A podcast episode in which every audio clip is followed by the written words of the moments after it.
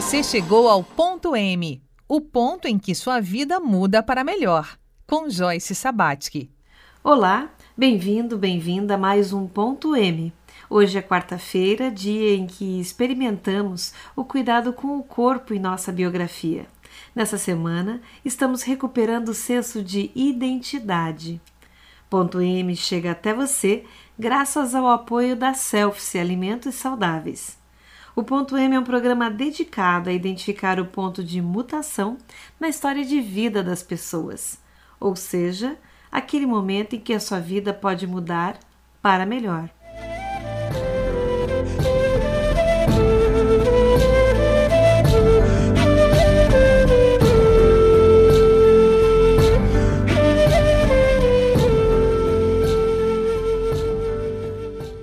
Meu nome é Joyce Sabatsky, sou autora e jornalista há mais de 25 anos. Ao longo do meu trabalho com centenas de pessoas, sempre dediquei uma atenção especial à narrativa das histórias de vida. E dessa forma, sigo a trilha iniciada por outros jornalistas, como Napoleon Hill e Julia Cameron. Nos últimos 15 anos, como empresária do comércio, compartilhei com inúmeros colaboradores aflições na vida e no trabalho em um momento de grande compaixão, busquei no estudo do desenvolvimento do potencial humano o conhecimento que pudesse trazer soluções para estes dilemas cotidianos. Estas experiências e aprendizados de minha carreira me tornaram uma autoridade em poder pessoal. Agora, associo esta vivência com técnicas que fomentam a longevidade. E olhe só, Juntando essas duas experiências, o jornalismo e o desenvolvimento humano, eu descobri que as histórias de vida têm o poder de curar. Sim, elas têm o poder de salvar vidas. E este programa, o Ponto M, é um canal de divulgação de toda esta pesquisa.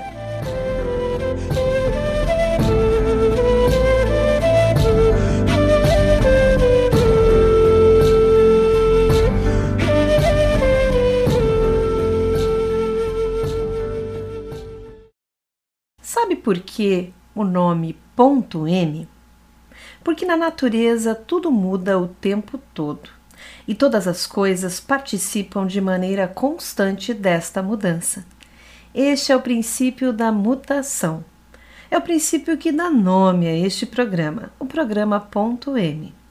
Ponto M é para você lembrar que a vida é uma obra em constante desenvolvimento que a vida é uma planta rara que merece ser cultivada com amor e atenção. Surge assim o cultivo de biografias. Hoje, como cultivadora de biografias, eu apoio você a escrever o próximo capítulo da sua história de vida com muito mais leveza, propósito e vitalidade. Deus me proteja de mim e da maldade de gente boa, da bondade da pessoa ruim. Deus me governe guarde, ilumine. Você que está me ouvindo neste instante pode fazer parte da construção de um movimento inovador e poderoso. Interaja direto comigo através do WhatsApp 47 9 9125 1239 ou do e-mail podcast.m@gmail.com.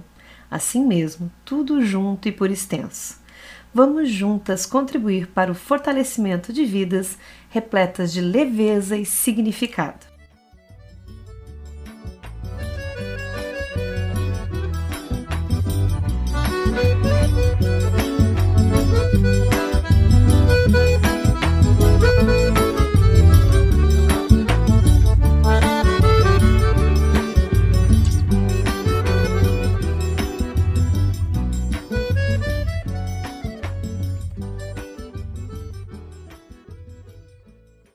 Acompanhar nosso conteúdo completo, acesse programa.m no formato podcast no YouTube ou nas principais plataformas de podcast como o Spotify e o Google Podcasts. Basta pesquisar joycesabatic.m que você chega até aqui.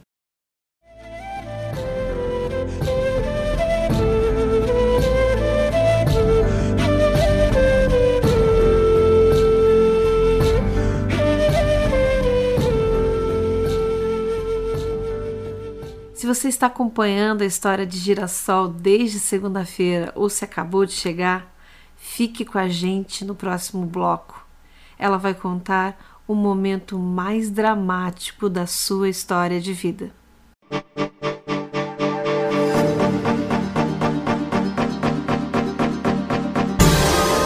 Você ouve ponto M. Na farmácia Univale você encontra o melhor para a saúde e o bem-estar de toda a sua família. São 25 anos de experiência em manipulação de medicamentos, florais e cosméticos, além da oferta das melhores marcas de medicamentos do mercado. Na farmácia Univale, o atendimento é diferenciado e você pode contar sempre com o auxílio de farmacêuticos. A farmácia Univale é aberta a toda a comunidade e fica no setor E1, ao lado do ginásio de esportes no campus de Itajaí.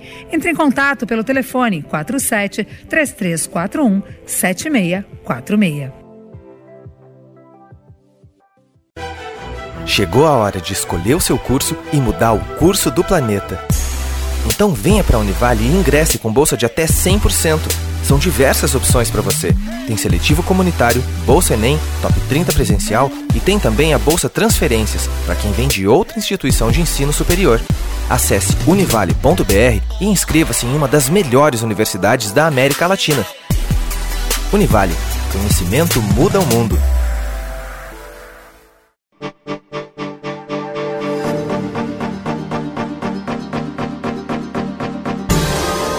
Você ouve ponto M. A partir dessa segunda temporada, teremos também a participação de uma bancada de especialistas. Eles vão nos trazer um novo olhar sobre as dimensões complementares de nossa existência, que são espírito, corpo, dinheiro e sexo. São profissionais renomados que eu escolhi a dedo para estarem conosco, pontuando de forma experiente todos os desafios das biografias que vamos cultivar juntas, eu e você que está me ouvindo nesse instante. Cultivo de Biografia 93. Como você gostaria de ser chamada? Girassol. Uh, meu pai morreu dia 23 de agosto, né? Levamos ele para Cafelândia, que foi uma outra cidade que nós moramos. Uh, porque ele, minha mãe estava enterrada ali e ali a gente enterrou ele. Né?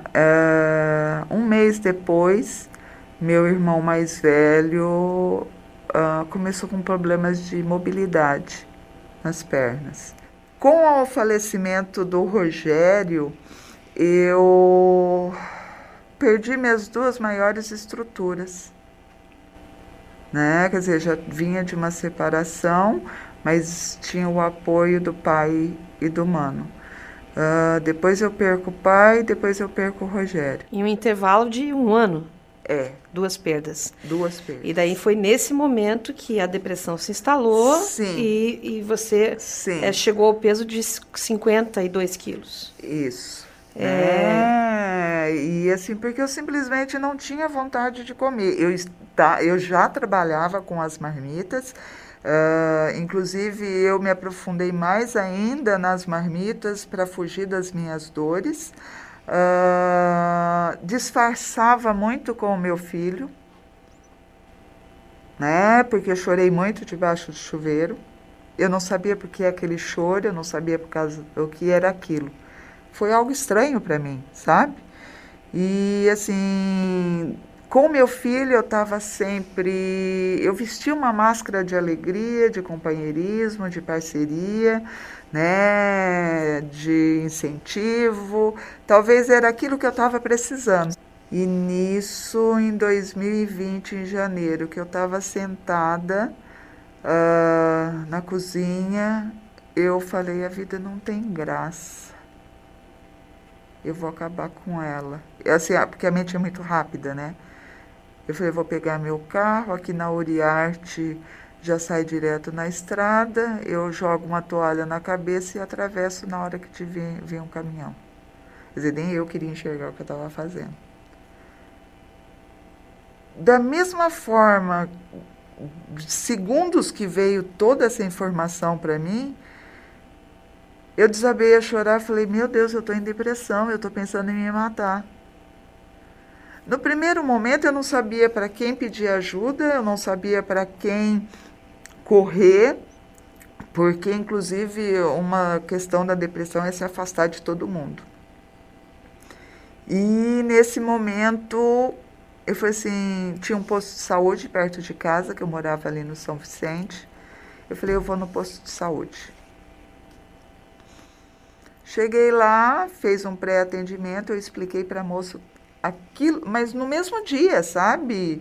Eu falei, não, eu tenho que procurar ajuda, eu tenho que ver. Sabe quando assim, com todo o teu conhecimento, você não não conseguia enxergar, opa, pera lá, tem que ser um psicólogo, um psiquiatra. Mas você conseguiu racionalizar que você precisava de ajuda. É. Você tinha chegado num ponto, Sim. tinha passado do ponto. Sim. O né? que, que foi que ela receitou para você? Aí era um ansiolítico, eu não sei te dizer. E me encaminhou, e foi aí que eu tive a clareza pro psicólogo. Eu falei assim, ai meu Deus, é claro que eu tinha que procurar um psicólogo, um psiquiatra. Mas olha só como a mente da gente no momento ali do ato não consegue raciocinar, e eu não consegui. Como eu decidi tomar o ansiolítico no dia seguinte, a dosagem dele foi muito forte.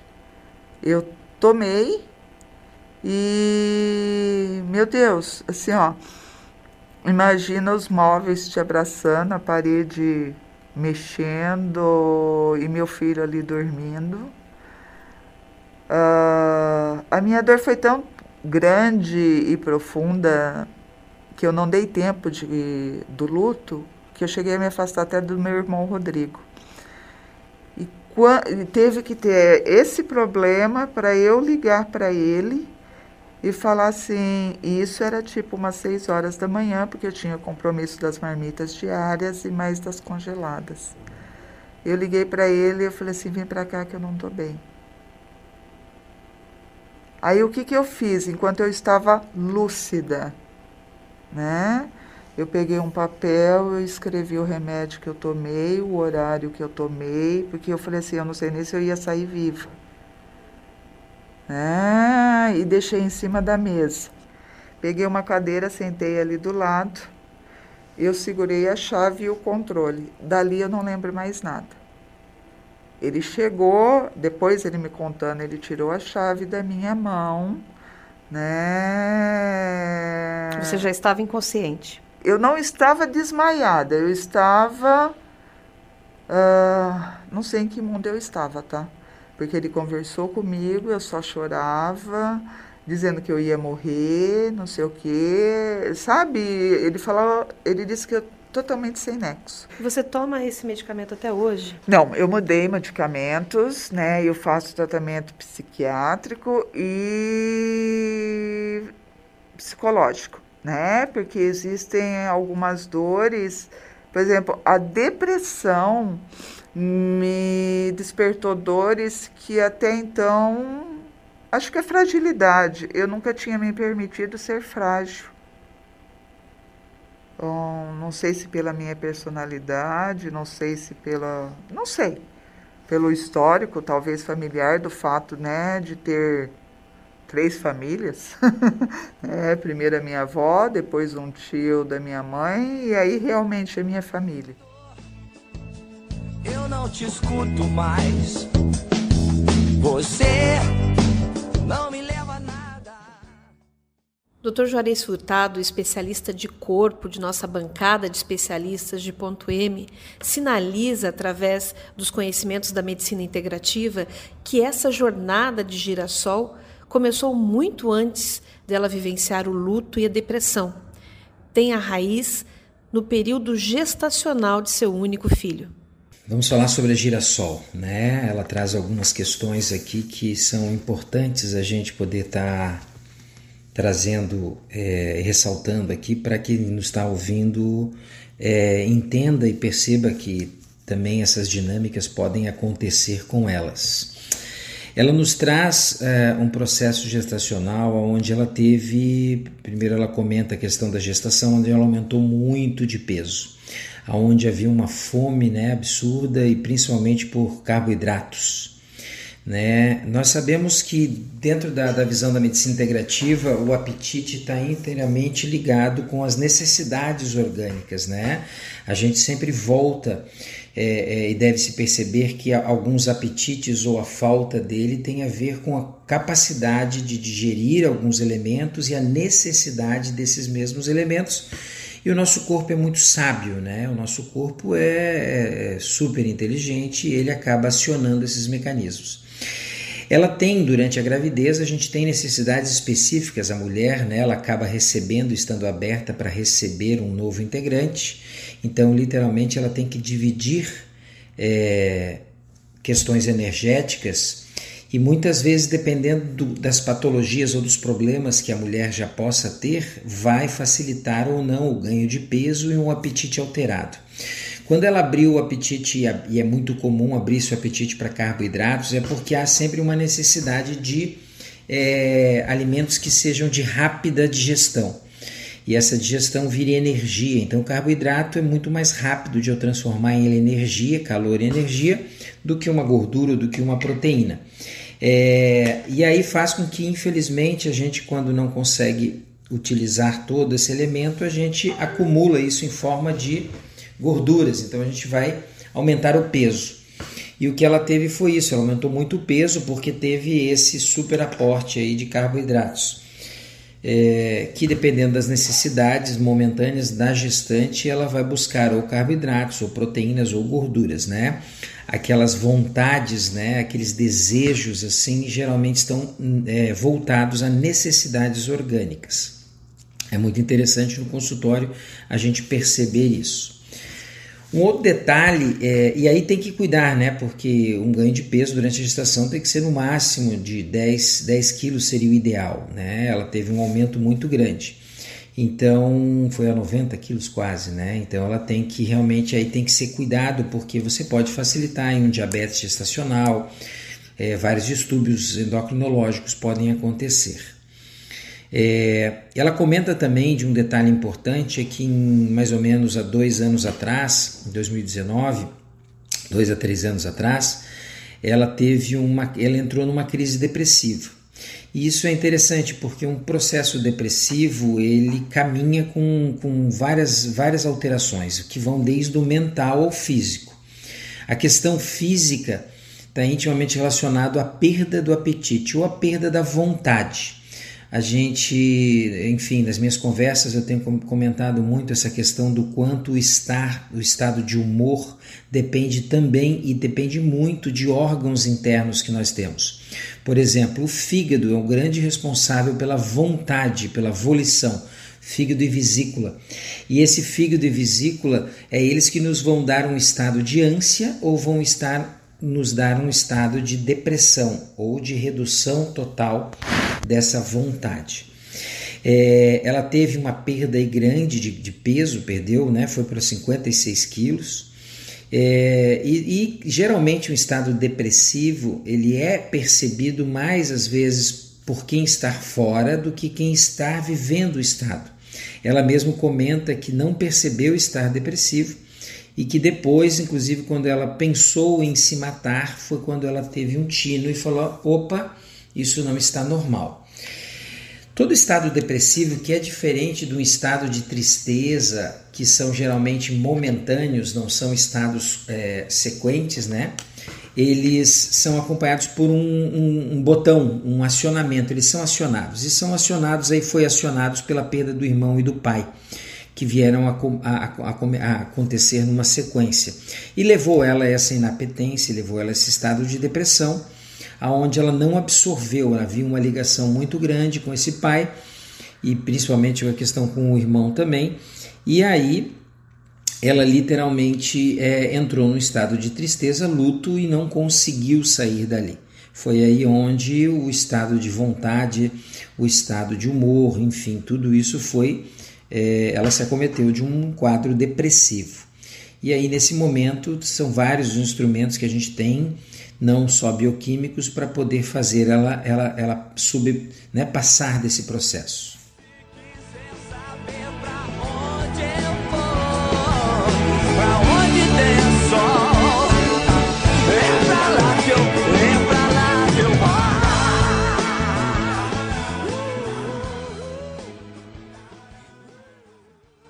Se gostou do que ouviu, traga alguém com você amanhã, porque vamos falar de biografia e dinheiro. O programa Ponto M é gravado nos estúdios da Rádio Univale. Captação: Vander Versch. Edição: Cezinha Silva.